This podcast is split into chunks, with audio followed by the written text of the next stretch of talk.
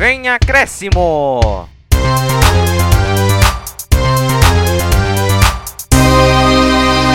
Fala pessoal, tudo bem? Começando aqui mais um podcast Vem Acréscimo, seu podcast favorito de terça-feira que traz um resumo de como é a semana dos grandes campeonatos paulistas. E um breve resumo já, já vamos começar falando da semana do Palmeiras. Mais um título tríplice coroa do Palmeiras. E o ano 2020 foi ruim para alguns e bom para o palmeirense, te falar. Depois a gente vai falar do Corinthians, fala como é que tá o Corinthians no Paulista, vitória nos últimos jogos, chuva doidada, ixi, tem muita coisa. E a gente vai passar depois pro São Paulo, São Paulo uma semana maravilhosa, gente falar goleada até em clássico, e depois a gente fecha com o Santos, que foi o goleado da história, que não tá numa semana muito fácil, o pior estreia impossível, e ainda tem Libertadores ainda para tentar garantir na fase de grupos. Então, para começar aqui, tô com a dupla dinâmica aqui, a dupla Batman e Robin nos comentários brasileiros. Então, vou começar com o Vini. Fala, Vini, como é que você tá? Tudo bem? Salve artistas, futeboleiros e damas! Tudo bom com vocês? Palmeirense hoje tá rindo à toa, corintianos agradecendo a chuva, São Paulo agradecendo o Crespo e o Santos agradecendo pra quê? Se no próximo jogo já tem o Deportivo Lara pela pré-liberta. Mas enfim, casos distintos, estou aqui também pra comentar o cara que tá dividindo o caminho, o cara que tá de touca, o cara que tá com frio, o cara que tá cirúrgico nos comentários,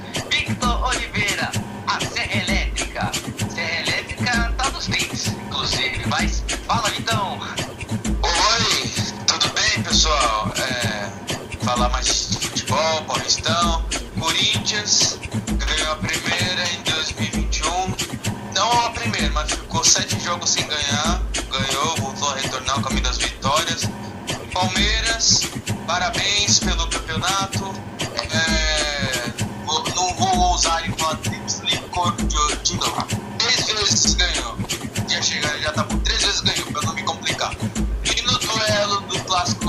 Pelo menos um se deu bem. Então é isso, Luiz, contigo. Então, antes de a gente começar, vou pedir para que, se você está escutando no YouTube, se inscreva no nosso canal, ative o sininho, comente se gostou de- desse programa, deixe sugestões para outros programas para nós. Se você está escutando nos agregadores de podcast, você nos siga e fique por dentro de tudo que acontece no futebol de São Paulo. E também até se você digitar Vem Acréscimo no Google, aparecem nossos agregadores de podcast que você pode escutar facilmente. Então, vamos começar aqui falando do campeão da vez. Vamos começar aqui escutando Abel Ferreira para essa entrevista do Palmeiras, campeão da Copa do Brasil.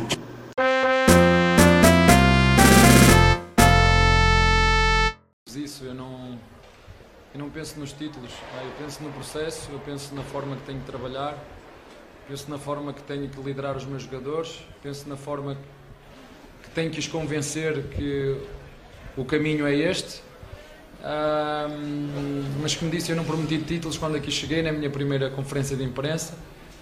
Prometi qualidade no meu trabalho, prometi dedicação, prometi valorizar o futebol, seja de que maneira for, com a minha opinião, com a forma de jogar, valorizar o nosso clube, que é, que é grande e nós queremos continuar a elevar ainda mais alto o seu, o seu nome. Ah, e logicamente valorizar os nossos jogadores. Ah, esse é um dos meus compromissos, essa é a minha forma de trabalhar, é a partir daí que eu, que eu, que eu, que eu vendo a minha ideia, as pessoas que me, porque de facto Você escutou aqui a entrevista do Abel Ferreira depois do título da Copa do Brasil. Mas antes de falar da Copa do Brasil e também na Copa do Brasil, o Vitor aqui vai trazer um resumo de como foi a semana do Palmeiras. E depois a gente fala só na Copa do Brasil mesmo para saber se o título foi justo, foi injusto, como é que foi o jogo, essas coisas, mas Vitor, é seu momento, como é que foi a semana do Palmeiras? Uma semana bem agitada, se eu posso dizer assim. Porque colocar um clássico no meio do campeonato, da Copa do Brasil, muitos encararam como isso não é possível. É, um é, são dois campeonatos em uma semana. A Copa, é, a Copa do Brasil é um campeonato. Clássico é um campeonato à parte.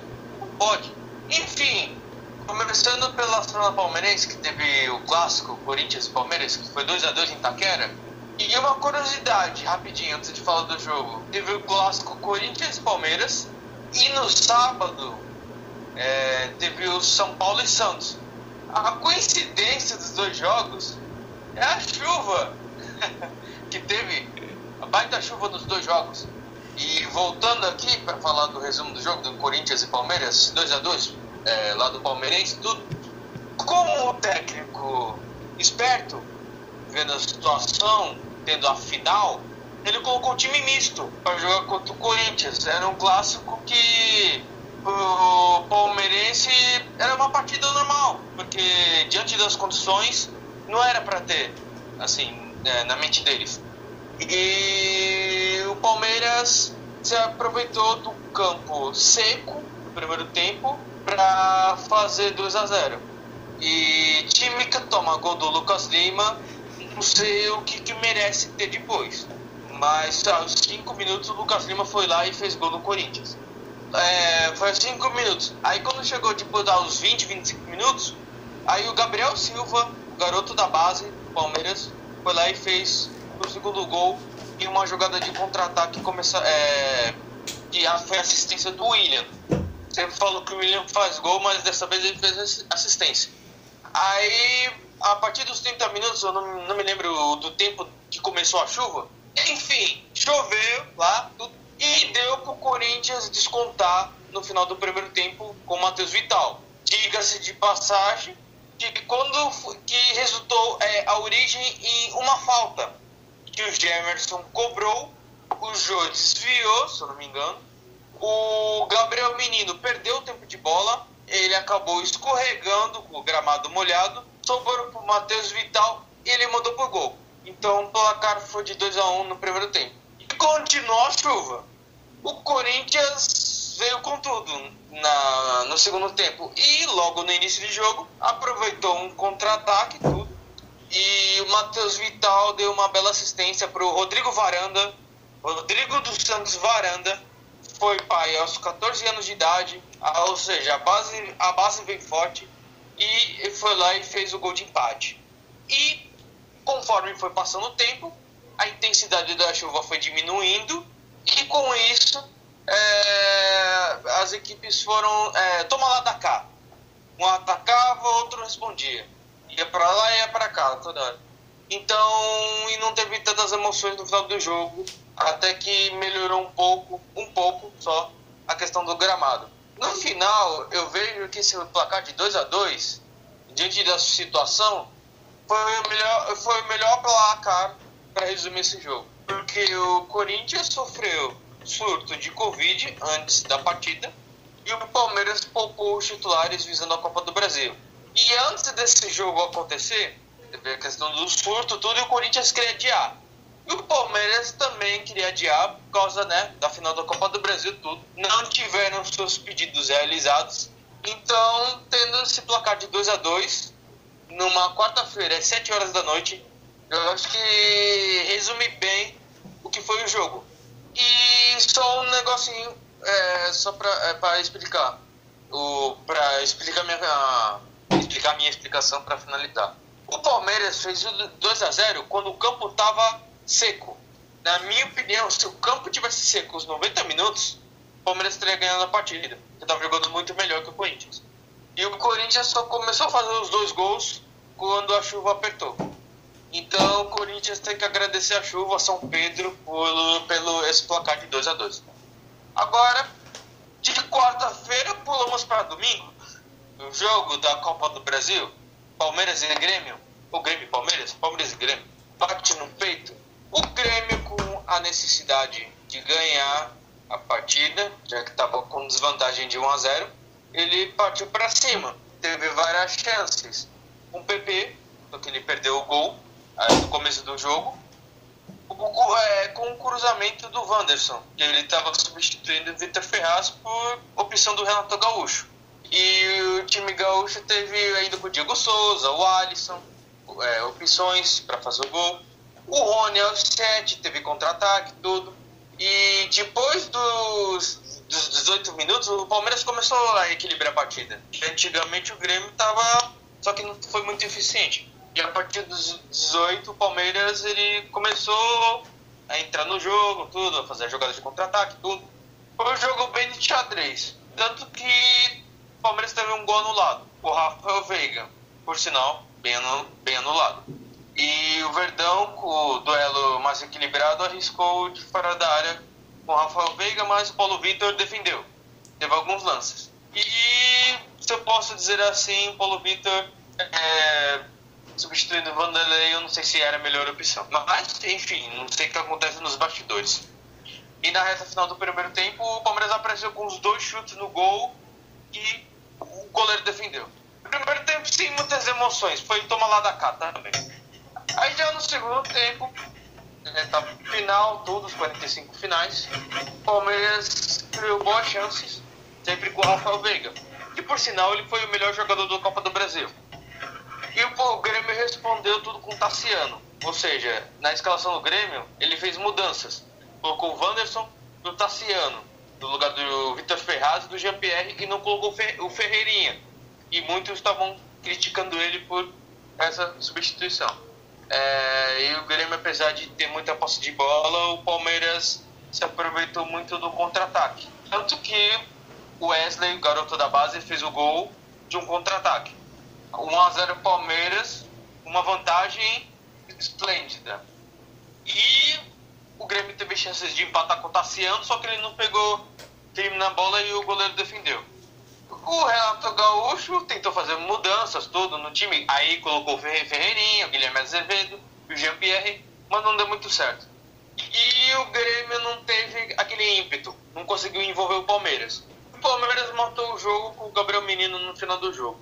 Então, para resumir esses dois jogos da Copa do Brasil, o Palmeiras foi mais eficiente que o Grêmio. Aquilo tudo que a gente vem falando. É, o Palmeiras, ao longo da Copa do Brasil, em relação ao Grêmio, teve mais futebol. Digo, digamos assim, encantou mais. Então, eu creio que esse título foi merecidamente para o Palmeiras. E uma curiosidade também, eu acabei de me lembrar. Só de premiação, o Palmeiras ganhou 200 milhões, Luiz Vinícius, ganhou de 200 milhões de premiação. Libertadores, é, Copa do Brasil e o Paulistão. Ou seja, e também, por falar nisso, é, eu escutei que o Palmeiras foi o time que não demitiu funcionários na pandemia. Palmeiras, o, o, eu me lembro que. Eu não, eu não me lembro qual foi o jogador que falou para não demitir os funcionários.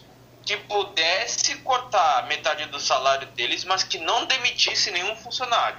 Então, eu, eu, é uma coisa bonita de se falar. O Palmeiras não demitiu nenhum funcionário, mas conquistou três títulos. Ganhou 200 milhões de premiação. Pode pagar todo mundo, pode pagar os jogadores porque eu me lembro que quando foi na Libertadores ou Mundial, se eu não me engano, os funcionários do Palmeiras fizeram um corredor o ônibus passar e aplaudindo o time e dando força, entendeu? Então eu acho isso uma atitude muito boa e eu aproveitando comentei para ser um final feliz para o Palmeiras. Então foi merecidamente o título do Palmeiras. É contigo, Luiz. É, só antes de eu perguntar na Copa do Brasil essas coisas, eu gostaria só de também ressaltar duas coisas. Primeiro, com o clássico entre é, Corinthians, Corin, é Palmeiras, Corinthians e Palmeiras, o Palmeiras não colocou nada também nas suas redes sociais, é, que por causa que ele estava fazendo também um protesto também. O Corinthians colocou, cobriu o jogo no seu Twitter, que nem a gente faz no nosso Instagram. Só que a diferença é que o Palmeiras não fez em formato de protesto por não ter adiado o jogo contra a Copa do Brasil. E também, essa que você me contou no final me lembrou um pouco a história do Flamengo. O Flamengo é tido como, até pelo menos o início da temporada passada, era tido como o clube mais rico do Brasil. É, demitiu também bastante funcionário, não teve perdão, demitiu mesmo, não tentou fazer reeducação, não cortou salário, cortou funcionário mesmo e foi alvo de muitas críticas e eu sou numa delas, eu fui um crítico na, na, na, época quando o Flamengo fez esse tipo de coisa, porque esse é um clube tão rico, não precisa demitir. E eu acho que o Palmeiras, é, pela sua boa ação, está pagando por isso, positivamente, e o Flamengo negativamente, apesar de ter levado o Campeonato Brasileiro. Mas a gente sabe também que teve um pouquinho de sorte também.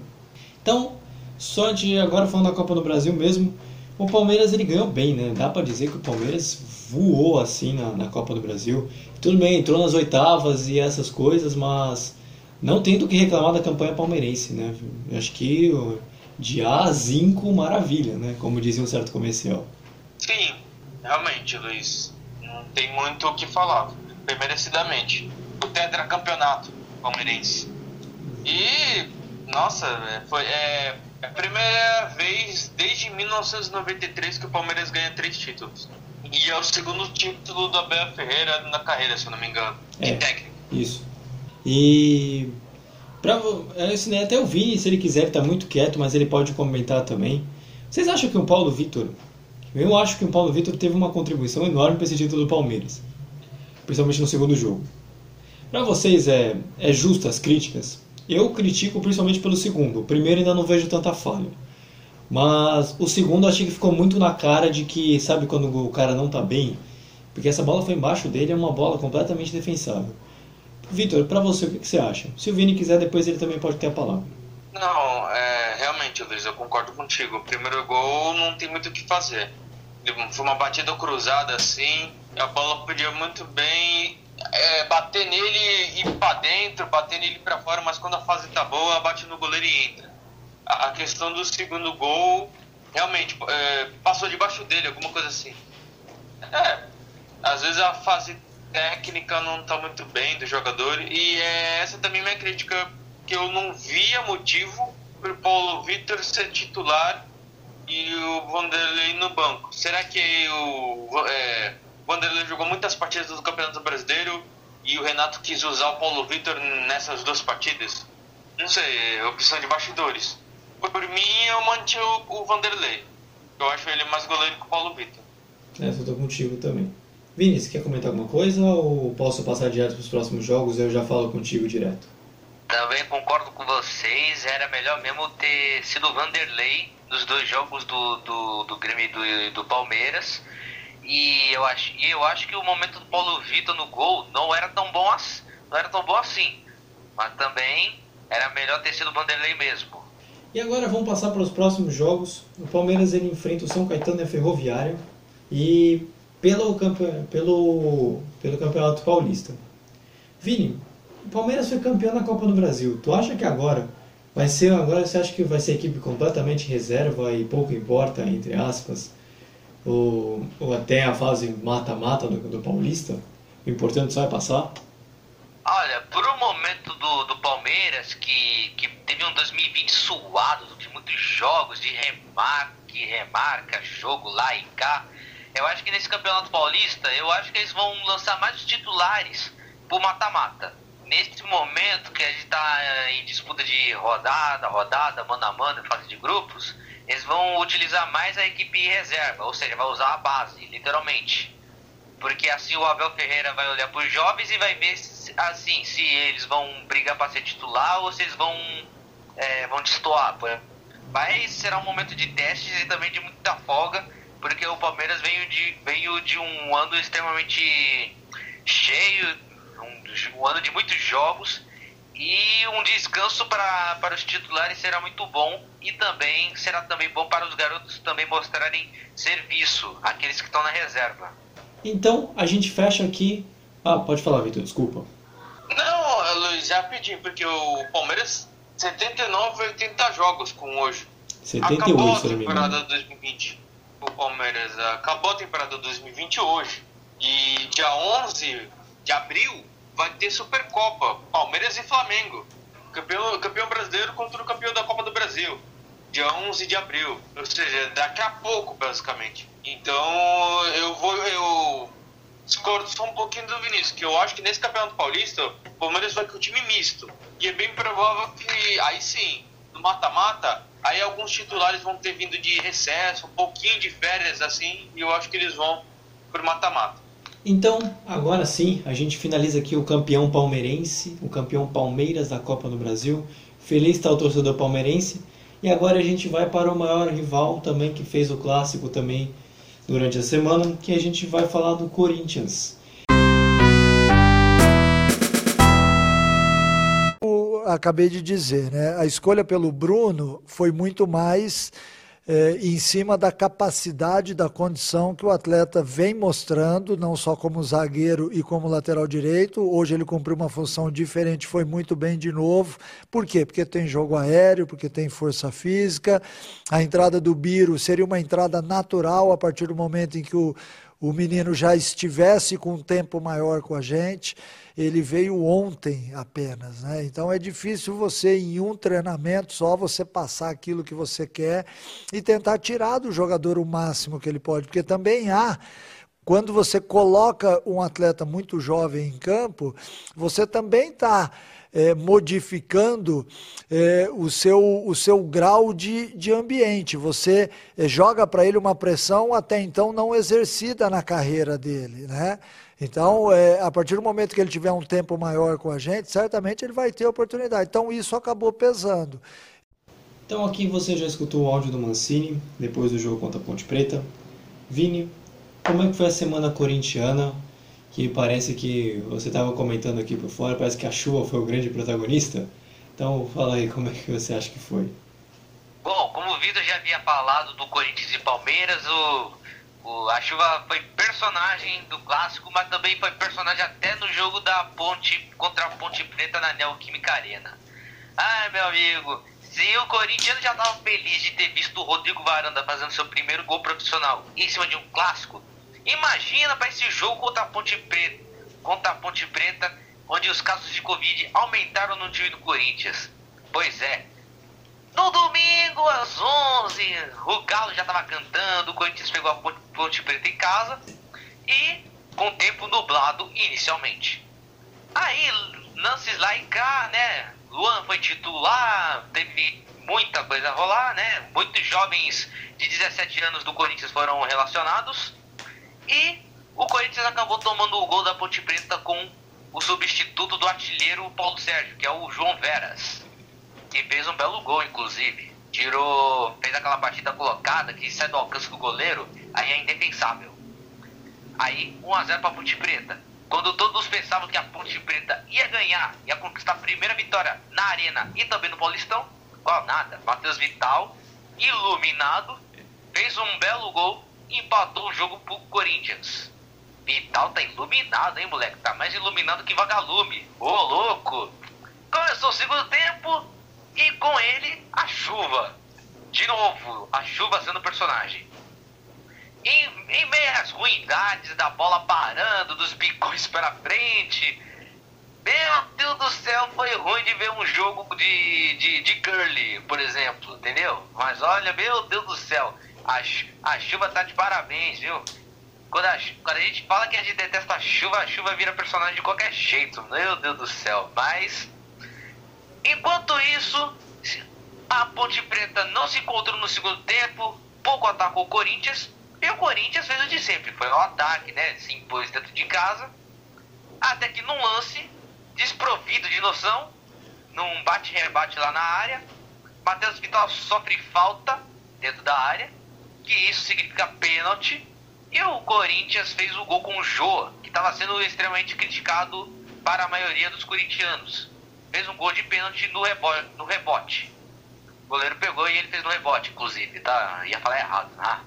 Mas 2 a 1 um, Corinthians de virada, uma partida literalmente onde o Corinthians se superou em meio ao, ao, aos desfalques por Covid e também alguns jovens da base também chamaram atenção, né? Porque na escalação o Mancini havia escalado o Anthony de titular.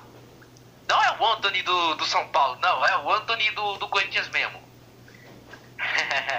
Mas, sem contar também que o Corinthians já havia relacionado o Guilherme Biro, que é destaque do time sub-17, que fez já uns trocentos gols, tem uma multa rescisória alta. Meu, se o Palmeiras já acumulou 200 milhões de reais só com prêmios de, de Libertadores, Copa do Brasil e mais da Crefisa, quer dizer, Crefisa da patrocinadora, só o Biro, só o Guilherme Biro, oi, eu ia falar Biro Biro. Quase. Só de, só de falar do Guilherme Biro, a multa rescisória dele é de, é de 188 milhões. Entendeu? Para o europeu, para tirar ele dali do Corinthians, o cara precisa embolsar uma grana, uma grana preta, hein? Mas enfim, alguns jovens demonstraram, demonstraram talento. Corinthians novamente sem lateral, né? Porque Fagner e Fábio Santos pegaram Covid. E só tinha o Guilherme Biro à disposição. E, claro, e também, claro, o Luan teve a sua chance, mas mesmo assim, a gente tem que ter paciência com o Luan, porque apesar de, é, de ser um bom jogador, ele ainda vai se encontrando no futebol. Vai, Luiz. Vini, pra você, os Covid, os Covid é legal, né? Os casos de Covid pode ser uma oportunidade de o Corinthians testar novos jogadores de categoria de base que não estavam sendo aproveitados para ter uma chance de disputar e integrar o elenco, assim como o próprio Flamengo aconteceu, que aconteceu com o Santos, que aconteceu com o Corinthians também, mas o Corinthians agora parece que vai usar mais a base.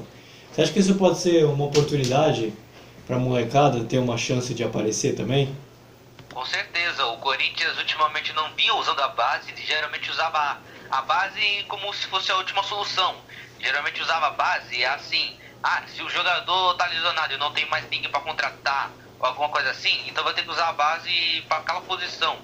E eles não lançavam os jovens assim, é, como, como, eu, como eu posso dizer, assim, é, para ter sequência, para ter experiência. Mas o Mancini, como quando ele viu os problemas, quando ele viu que a atuação do time não melhorava, ele decidiu apostar mais na base.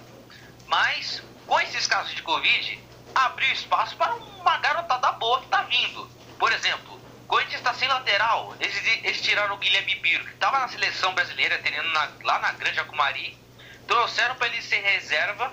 E mesmo assim, o zagueiro João Vitor, que estava improvisado na, na, na, lateral, pelo menos ele não, não sofreu tanto com o, o Apodi, que é, o, que é um, do, um, dos, um dos vovôs garotos do interior. O cara tem uns 36 anos e o cara, o cara corre um absurdo, meu amigo. Mas enfim, o, mas o que o Corinthians também tem que é, ver também é. Não é que assim, tipo, ver também, mas sim dar mais oportunidades para mais jogadores. Por exemplo, já deu oportunidade pro Anthony, já deu oportunidade pro Adson, que, que andou fazendo Copa São Paulo e andou participando do, de alguns títulos do Corinthians no Sub-17, quer dizer, nos títulos da Copa São Paulo de 2017, que foi a última vez que o Corinthians conquistou o título. E sem contar também é, que o que o Corinthians agora vai precisar mais de lateral do que e também de volante, inclusive, né? Porque o Cantilho, ao invés de esquecer de mencionar, foi expulso durante a partida. Putz, grilo. então, Vini, para você, pelo futebol, o Vitor ele tinha colocado quando falou no Palmeiras, que estava vindo sete jogos sem ganhar, ganhou agora contra a Ponte Preta, tá tendo casos de Covid. Você acha que o corintiano, o torcedor, pode ter um pouco de sofrimento nessa temporada? Você acha que vai sofrer um pouquinho? Talvez por causa de Covid, talvez por causa do Covid ainda, ou por talvez más atuações, que nem essa que o Corinthians conseguiu quebrar só agora. Então acho que vai ser um ano meio pegado para o torcedor corintiano, assim? Olha, Luiz, o, o, todo corintiano está acostumado com sofrimento. Para falar a verdade, todo corintiano já nasce com sofrimento, assim, já, já na veia, entendeu? Não tem como. Porque, porque se a gente for ver as partidas do, do Corinthians e a gente vê o contexto do que rola nos bastidores, a gente vê que é tudo na base do sofrimento mesmo. Então, o Campeonato Paulista, o Corinthians pode até sofrer, mas com certeza ele pode chegar até o final. Então, é, vamos citar aqui, agora com o Vitor, rapidinho, os próximos jogos. O Corinthians vai jogar agora contra o São Caetano também, só que no domingo. O Palmeiras joga na quinta-feira, no meio da semana, e o Corinthians joga no domingo. Você acha que o São Caetano, Vitor, para você tem tudo para fazer uma. Não vou colocar uma semana horrível, né? Mas assim, vai enfrentar o Palmeiras e depois vai enfrentar o Corinthians. Acho que o Corinthians pode ter uma chance também de ganhar do São Caetano no fim de semana. Você acha que é possível assim? Ou a é tão ruim que nem sabe? Então, Luiz, eu concordo que vai ser uma semana não muito boa para o São Caetano. Enfrentar o Palmeiras, depois o Corinthians. É, porque o São Caetano ele subiu de série, contratou um monte de jogadores, mas não tá aquele time que disputou Libertadores, não foi? Não tá aquele time de 2004. Ah, É, tá reconstruindo o São Caetano. Só tem um ponto no Campeonato Paulista, se eu não me engano. Um ponto ou nenhum. Que eu acho que é, perdeu do, do Bragantino, mas. É, deve ser um ponto que o São Caetano tem. À frente do Palmeiras. É, o Corinthians tem uma chance de chegar à segunda vitória contra o São Caetano no Anacleto Campanella, domingo às quatro da tarde. Exatamente isso.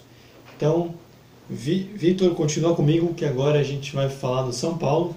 Que se tem um torcedor também que está feliz é o torcedor São Paulino, apesar de não ter ganho nenhum título. Então agora a gente vai pegar o áudio do Crespo.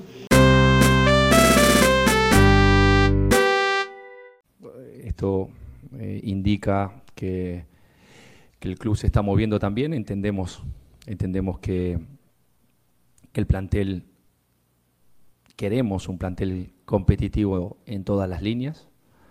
Creo que la llegada sea de Orejuela y Miranda nos va a dar esa competencia, sobre todo en los momentos claves de este inicio de año, cuando empiece Copa Libertadores y Paulistao, va a haber muchos partidos eh, de altísima exigencia, entonces este plantel necesita un recambio para mantener el mismo nivel y, bueno, estamos completando, completando el plantel despacio, pero, pero bueno, primero darle la bienvenida a ellos, pero fundamentalmente hoy la noche de los, del grupo, del grupo que está hoy aqui, eh, que, que concentrou aqui, todo o grupo, o que estuvo. Passando aqui já o áudio, a gente vai falar de uma ótima semana São Paulina. Te falar, acho que são raras uma semana melhor do que essa, acho que só com título mesmo. Vitor, como é que foi a semana do São Paulo, incluindo até goleada em clássico? Pois é, Luiz. Foi uma semana muito boa para o torcedor São Paulino. Ainda mais com o novo comando, os reforços chegando. A primeira partida, depois do empate contra o Botafogo de Ribeirão Preto, foi contra a Inter de Limeira. Segunda partida do Crespo no comando de São Paulo. E a questão de três zagueiros, variação tática, que o Crespo tem como identidade, tanto que já tem até música diante dessa, dessas duas partidas do São Paulo, já tem até música. Se você me permite, eu vou só o que está acontecendo entre os torcedores. É, é aquela assim, quer jogar, quer jogar. O Crespão vai te ensinar. Então martela, martela, martela, martelão. Levanta a mãozinha na palma da mão. É o bonde do Crespão. Então eu acho que o pessoal tá se iludindo desde o começo. Brincadeiras à parte. É, que tá, que é São Paulo ativa o modo ilusão e depois acontece o que aconteceu no Campeonato Brasileiro. Mas voltando a falar do jogo, foi um ótimo placar, assim, resumindo. Inter, Inter 0, São Paulo 4, porque depois de um empate na primeira rodada, a vitória é necessária. E o São Paulo começou o domínio desde o primeiro minuto. Esquema 3-5-2, clássico. E o São Paulo tentou com o Pablo, o Daniel Alves chutando de fora, tudo. O, é, o, é, o Felipe Saraiva é, tentou assustar o Volpe, tudo mas uma bela trama do Igor Vinícius, cruzou pro Luciano, que o Gabriel, Gabriel Sara fez o primeiro gol do São Paulo, em uma ótima troca de passes. E o, o Inter de Limeira não conseguiu tanto ameaçar o São Paulo no primeiro tempo, só teve uma outra jogada. Porque nesse esquema de 3-5-2, particularmente, ele é meio a meio, no sentido que assim, ele é ofensivo, defensivo, na minha opinião, ele faz as duas coisas. Ele é defensivo no sentido de três zagueiros liberar os alas e congestiona no meio de campo, que dá a sensação de é, numérica de muita gente na área para fazer o gol. Não sei se ficou muito claro. Não, Os três zagueiros lá atrás segurando tudo, mas é, muitos jogadores congestionando no meio de campo. Com isso, dá para ter é, superioridade numérica dentro da área para fazer o gol. Basicamente assim. Você entendeu? Para entender agora. Acho que agora deu. Enfim, partindo para o segundo tempo. Ah, antes de começar o segundo tempo, o, Inter de Limeira ainda teve um jogador expulso pelo segundo cartão amarelo foi expulso. Então, com o São Paulo é, dominando o primeiro tempo, feito 1 a 0 então o segundo, segundo tempo foi era para ser, né, com um jogador a mais, tudo fazer um belo placar. Fez. Mas o Inter de Limeira é, assustou muito mais o São Paulo no segundo tempo, com um a menos, do que no primeiro tempo com a igualdade, por incrível que pareça. E o São Paulo sofreu ameaças no primeiro tempo, tudo, só que o Pablo fez o gol de cabeça, fez o segundo gol. Depois, aí teve o Felipe Saraiva, mais um outro jogador lá do Inter de Limeira que o Volpe salvou. Ainda teve isso. E depois, a partir da, da substituição do Crespo, tudo, é, o Inter de Limeira não foi tendo mais chances, tudo. Crespo queria conhecer mais os jogadores que ele tinha à disposição, tudo. E o São Paulo fez mais um gol. Agora me fugiu quem fez o terceiro gol. Me ajudem, produção. Eu me lembro que o último foi do Rojas, de pênalti. Ah, foi do Luciano. Foi do Luciano. O Rojas chutou, Luciano desviou marcou impedimento, o VAR olhou, validou o gol. E o Rojas fez o último gol de pênalti. Tomou um asterisco, ficou dois anos e meio sem jogar, voltou, renovou o contrato, falou falando que tá jogando bem, tudo, tá recuperado. Foi lá e fez o gol de pênalti para a alegria de companheiros da torcida que falam que ele é um grande jogador e eu concordo. Ele tem se jogado muito bem dentro dos jogos que eu tenho visto. Então foi um ótimo placar, 4 a 0 do Benítez de Limeira com total domínio. E eu trouxe umas características estatísticas, na verdade, do jogo. A posse de bola, 60 para São Paulo, 40 para Inter. Finalizações, 16 do São Paulo, 8 da Inter.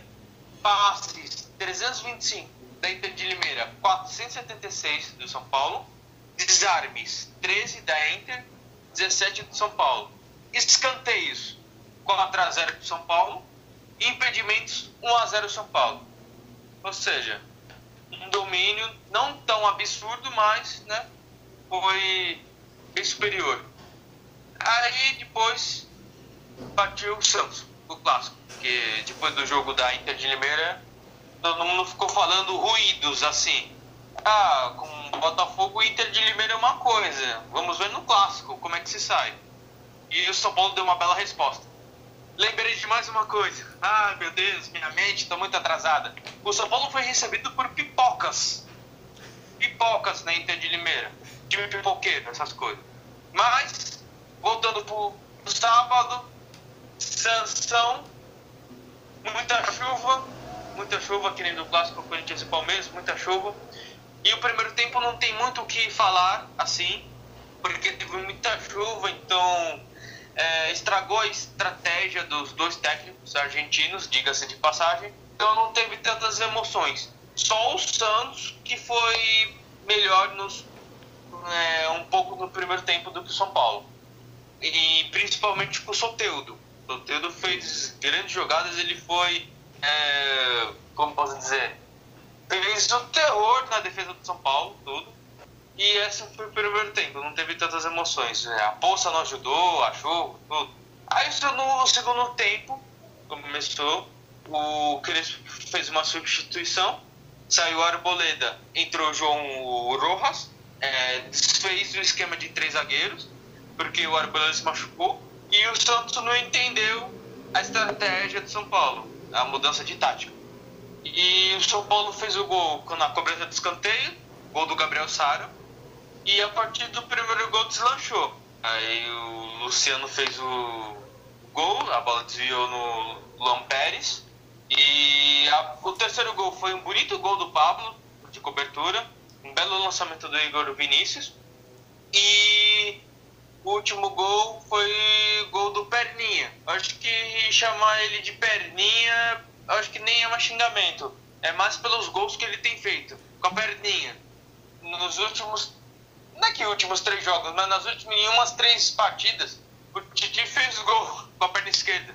Foi com o Atlético Paranaense, no Brasileirão, contra o Grêmio e agora a última, se eu não me engano. É... Tá bom.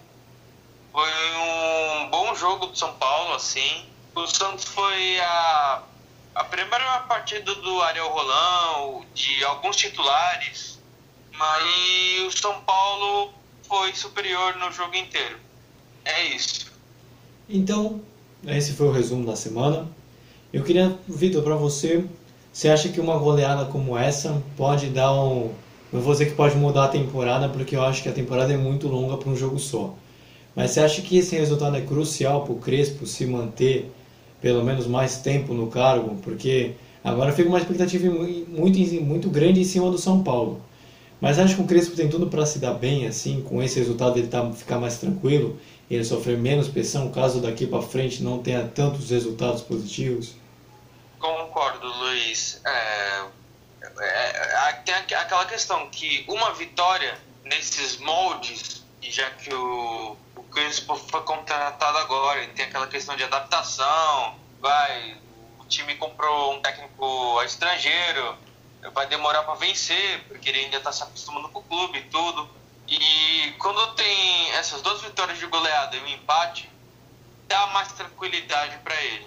Eu vejo assim. E com essa vitória que o São Paulo teve no sábado, e o São Paulo só vai jogar no outro sábado, ou seja, tem uma semana para o Crespo conseguir colocar, é, implementar suas ideias, porque diante das últimas entrevistas dos jogadores nas partidas, eles falam que tá dando para entender o que ele quer em campo nessa, nessas últimas três partidas. É, tá começando a entender os conceitos dele. E eu acho que com isso o Crespo vai ter mais tempo para ficar no São Paulo. E exatamente também, não tem muito tempo assim, então tem que aproveitar essas semanas, essa semana que ele não teve, já que vai jogar no sábado. E uma coisa também que eu esqueci de falar, que era a questão, olha, hoje eu tô difícil é a questão das estatísticas. A posse de bola do São Paulo, 51 contra 49, bem equilibrado. Finalizações, 11 do São Paulo, 4 do Santos. Passes, 286 contra 285. Diferença de um passe que o Santos contra do São Paulo. Desarmes, 20 do São Paulo, 23 do Santos. Escanteios, 4 do São Paulo, 3 do Santos impedimento 2 a 2 Então foi um jogo, olhando, vendo pelos números, bem equilibrado. Bem equilibrado a partida. Não foi aquele, caraca, o São Paulo amassou o Santos. Não, vendo pelos números, o Santos teve uma mais desarme, teve mais passe, a posse de bola ficou, né, na, na mesma amplitude, tudo, questão de escanteio, impedimento.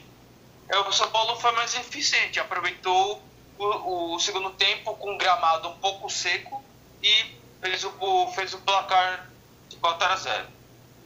E você acha que agora o crespismo pode dar certo com esses novos reforços do Orejuela e, do, e principalmente do Miranda?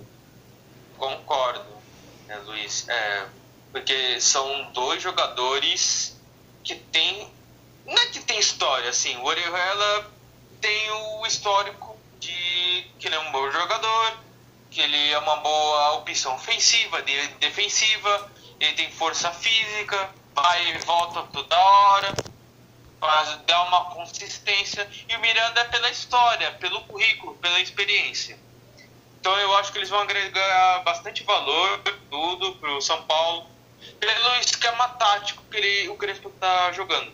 Se for três zagueiros, Miranda, Bruno Alves e Arboleda se com os dois, o Bruno Alves com a Boleda, em 2019 o São Paulo foi a melhor defesa, imagina com o Miranda junto em um sistema, né? E eu só tô fazendo, só tô fazendo uma suposição aqui. E com o Orejuela na ala, na ala direita, fazendo uma lateral direita, tudo, então vai dar uma bela consistência no São Paulo. E o São Paulo é uma boa, porque não contratou em 2020, assim. Com a nova gestão tá com, tratando e não tem muito dinheiro. Então está sendo muito certeiro. E agora, Vini, para a gente fechar aqui falando do São Paulo, o Vitor já cantou, já comentou, já, já soltou que o próximo jogo é contra o Novo Horizontino no sábado. E o São Paulo, você acha que dá para dá para manter essa fase, pelo menos durante pelos próximos jogos, depois dessa goleada com o Santos?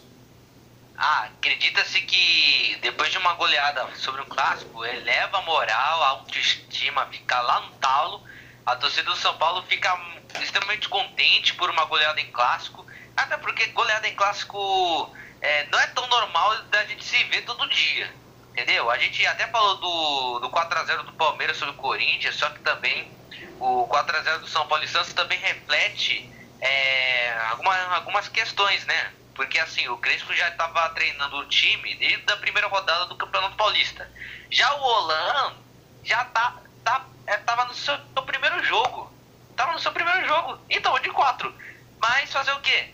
Contra o Novo Horizontino, o São Paulo é favorito com certeza. Depois de que. Depois dos resultados que a gente viu, de 4x0 para Inter e um 4x0 num adversário difícil que é o Santos. Você contar também do empate em 1x1 contra o Botafogo, que foi a estreia do Crespo. O São Paulo é extremamente favorito contra o Novo Horizontino, com certeza. Então, para o torcedor feliz São Paulino, a gente termina a nossa parte falando do, tricolor paulista por aqui. E agora a gente vai para o goleado da história, que foi o Santos, que não vai ter semana fácil também. un buen partido en el segundo tiempo, cuando arrancó el segundo tiempo, a los tres minutos, en una jugada de córner, San Pablo abre el marcador y creo que ese fue un golpe que muy temprano y nos costó reponernos y, ahí vinieron algunos errores también individuales que costaron por ahí eh, que el, que el resultado se ampliara y nos costó en el segundo tiempo encontrar la manera de, de jogar. E a gente pegou a entrevista também do Ariel Roland, a gente vai ver como colocou aqui, porque o Ariel Roland também é outro que fala. Tá tendo aulas de português, mas o espanhol dele também é meio enrolado para entender. Mas, Vini, vamos falar agora da semana do Santos, que não teve uma semana nada positiva depois da goleada contra o São Paulo, e ainda tem Libertadores da América. Mas faça o resumo da semana do Santos e aí a gente chega nos tópicos. Ai. Existe uma parte do hino do Santos que fala assim: agora quem dá bola é o Santos, né? Pois é. Agora quem dá bola não é o Santos, e seus adversários. Pois é. Passou algumas rodadas do Paulistão, Santos andou empatando algumas partidas, né? Empatou com a Ferroviária em casa, empatou com o, San, com o Santo André, perdeu para o São Paulo de uma maneira horrorosa e que ainda vai pegar o Deportivo Lara. Adversário difícil. O Corinthians já provou que é difícil. Mentira, né? Pô, se o Corinthians já meteu 7x2, então o que, que dizer do Santos que pode meter uns 12? Mentira, meio Bom, o que a gente pode dizer do, do trabalho do Rolão. Gente, é só o primeiro jogo. É, tomar, é, tomar quatro gols na, em, numa primeira partida não é tão ruim assim. Até porque é um trabalho no início. É um trabalho que foi iniciado agora há pouco. Entendeu? E que e esse processo leva tempo demais. Entendeu? Tem alguns cientistas que até ficam falando assim: ah, quem, quem, tem culpa de ter ganho, de ter tomado quatro gols do São Paulo? Quem teve culpa é o Luiz Felipe. Não esse que apresenta, e sim o zagueiro. Calma aí, Luiz. Não, não importa, senti, não. Eu não me tô senti culpado na história. Eu sou culpado da história, pô. Não, eu só apresento o acréscimo. Não, eu não tô falando de ti, eu tô falando do zagueiro Luiz Felipe, que é o. O zagueiro anda sendo criticado pela nação Santista, entendeu? É, e é verdade mesmo. E é, não deixa de ser verdade. Aí, os Santistas que tanto pegam leve com o Luiz Felipe dos Santos e não da Silva, eles também, eles também pegam pesado com o Arthur Gomes. O bicho ruim também. É um bicho ruim que tem que apanhar de cinta, meu irmão. Meu Deus! Mas enfim, a, no, a sorte dos Santistas é que o Santos vai estrear na Libertadores em casa em plena Vila Belmiro, contra o Deportivo Lara. E para essa partida, que será o segundo jogo do comando do Ariel Hollande, argentino que até uns dias atrás estava é, jogando golfe, era técnico de golfe, se não, se não me engano, para o para o cara jogar Libertador, Libertadores, tanto, liberta, pela pré-Libertadores. Caraca, tá bagunçando a mente. Para numa hora ele tá jogando a pré-Libertadores com os Santos. É contigo, Luiz. Essa semana também não foi das mais positivas para os Santistas, mas enfim. Não, eu queria comentar com você de uma que eu acho que não existiu uma pior estreia possível para Ariel Rolanda. Você já começar num clássico já é pesado. Mas você começar num clássico tomando goleada fora de casa, eu acho que tudo que sair daqui para frente do trabalho dele vai ser positivo depois desse estreia. É, sem contar que ele teve alguns períodos que ele tinha que observar os garotos e montar a estratégia ideal pro Santos. Porque o Cuca deixou assim, assim, Roland, esse é o time, faz o que você quiser com esse time. Eu consegui levar esses garotos até numa final de Libertadores, mesmo sendo desacreditados, né? Por causa da história do 4%. Agora é sua vez, hermano. Mas, como é início de trabalho, como, como ele ainda tá conhecendo a rapaziada, então é bem provável que o trabalho melhor, melhore daqui a algumas daqui a alguns meses, né? Porque com o São Paulo já foi diferente. O time já chegou rock and roll, já destruindo os adversários, mas mesmo assim não ganhou título. Mas vamos ver se o com o Roland a história muda. O engraçado, só abrindo um parênteses do São Paulo, é que o São Paulo justamente se consolidou no trabalho do Santos, ganhando do São Paulo, né? Que foi aquela história do amor ao balão e essas coisas. É, só que agora o Roland fez completamente o contrário, né? Foi destruído pelo São Paulo. E, Vini. Deixou, deixou, São, deixou, deixou ele sem moral, inclusive. Véio. O cara ficou incrédulo só de ver. Né? Ainda mais que ele estava enfrentando um, o Crespo, que é colega de nacionalidade. Exatamente, exatamente. E você acha que o Santos de repente pode ter mais sorte na Libertadores? Porque agora vai ser o segundo, vai ser o segundo jogo pelo no comando Ariel Roland, já tem algumas coisas que ele precisa fazer no time titular. Você acha que o Santos dá para passar, pelo menos, ou fazer um bom primeiro jogo contra o Deportivo Lara para garantir a classificação? Dá para fazer um bom jogo porque a situação na Venezuela, por conta dessa pandemia, não anda fácil. E só pra gente ser sincero, aqui do Venha Crespo, a gente, assim, a gente não é de mostrar umas notícias assim é, do que acontece na, nos outros países. Só que, principalmente aqui na América do Sul, mas a situação na Venezuela, na Venezuela, mesmo antes da pandemia já não era tão boa, imagine agora, né? A gente não tem nem noção do que está acontecendo no campeonato venezuelano e também muito menos é, se os jogadores estão com um condicionamento físico. Mas é bem provável que o Santos passe, passa pelo Deportivo Lara sem sustos. Entendeu? Se o Santos passar pelo Deportivo Lara, só se for de goleada. Entendeu? A tendência é essa. Ah, o Vinícius está otimista. Para quem, pro torcedor, pro torcedor mais incrédulo, santista, mais cínico, ele está preocupado com o jogo contra o Deportivo Lara. Depois desse jogo, eu não sei se eu coloco horrendo, porque eu vi, eu vi o Vitor trouxe os números, né? O Santos fez um primeiro tempo ok e as estatísticas foram parecidas.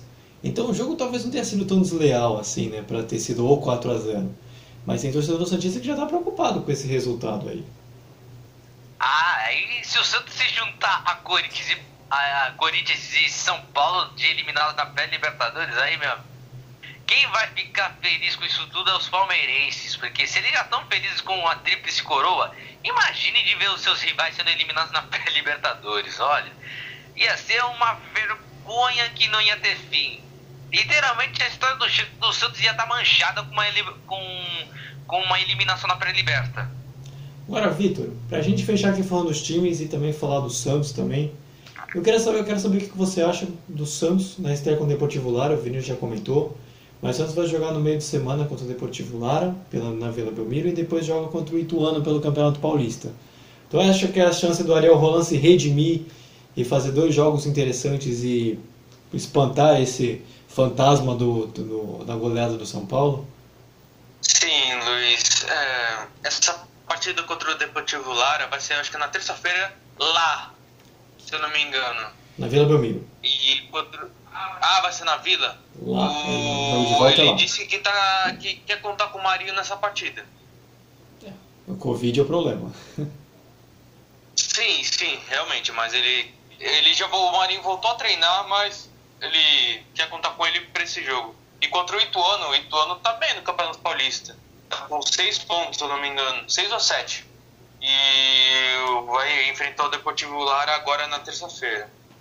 É, é, é, tudo em cima da hora, Luiz. O, o técnico não teve tempo de treinar, ele só viu essas duas partidas. Aí, nesse meio de duas partidas que ele viu e assumiu contra o São Paulo, não sei se ele teve esse contato, esse treinamento, tudo.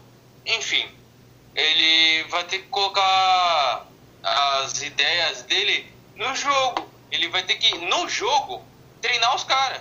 É, vai ter que colocar as experiências dele, fazer as experiências dele, não colocar é, no, no, no, jogo. Porque não tá tendo tempo. O, o Santos, desde o Brasileirão, já tá sabendo que ia enfrentar pré-Libertadores. Aí agora com essa goleada do São Paulo. Foi sábados, domingo, segunda, na terça vai enfrentar um jogo de Libertadores. Se perder, tá fora, um exemplo. Então as coisas estão começando bem pesadas pro Santos. Ainda mais que os titulares estão voltando agora e não tá tendo muito tempo para treinar. Vai ser bem difícil no começo. Então agradeço a você que nos ouviu em mais esse programa. Trouxemos aqui todo o resumo de tudo como é foi, Palmeiras foi campeão e tudo que você já escutou. Agradeço ao Vitor e ao Vinícius por ter feito mais esse programa comigo. Você pode nos encontrar no YouTube é, digitando Vem Acréscimo, você pode me estiver escutando pelos agregadores. Se você estiver escutando pelo YouTube, você pode nos achar nos agregadores que vai estar alguns na descrição. Nos siga no, no nosso Instagram, que vai estar na, na descrição também do vídeo. E se você estiver escutando pelo YouTube, curta, se inscreva, ative o sininho e comente para também dar outras sugestões de temas pra gente. E agora eu quero saber só se o Vini tem frase pra gente. Qual é, Vini? Solta aí uma frase sim, e ela é sobre a vacina. O que eu posso garantir para vocês é que vai ser uma furada. É, essa furada que tem muita gente torcendo, viu? Te falar. Então, Vini, já posso se despedir. Aí depois o Victor vai e a gente também se despede. E a gente volta sexta-feira para nossa live e terça-feira que vem para o nosso programa também. Bom, meus queridos, minhas queridas, obrigado por mais um podcast. Obrigado por nos aturar no nosso episódio de hashtag 27. E ficamos por aqui. Graças a Deus, as coisas estão indo bem. Ou mal, não sei, sei lá. Mas o que importa é que estamos em casa, com saúde, com dinheiro em dia também. e, e, também a gente faz o nosso melhor, quer trazer as melhores notícias e a melhor informação mais rápido possível. Sem contar também que a gente é contra fake news, entendeu? Porque ultimamente o Vem Acréscimo andou recebendo mensagens falando de fake news, sobre. É, uns assuntos adversos aí, falando umas coisas absurdas.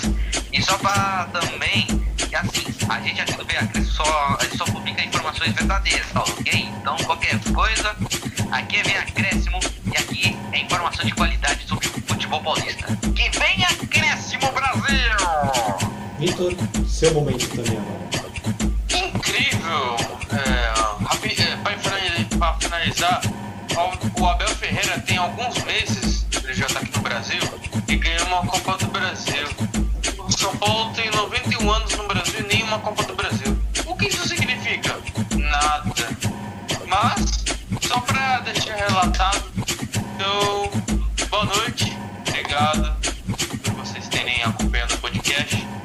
Obrigado pela atenção, pelo carinho e até mais. Valeu, pessoal. Então, valeu pessoal. Até terça-feira que vem para o nosso podcast.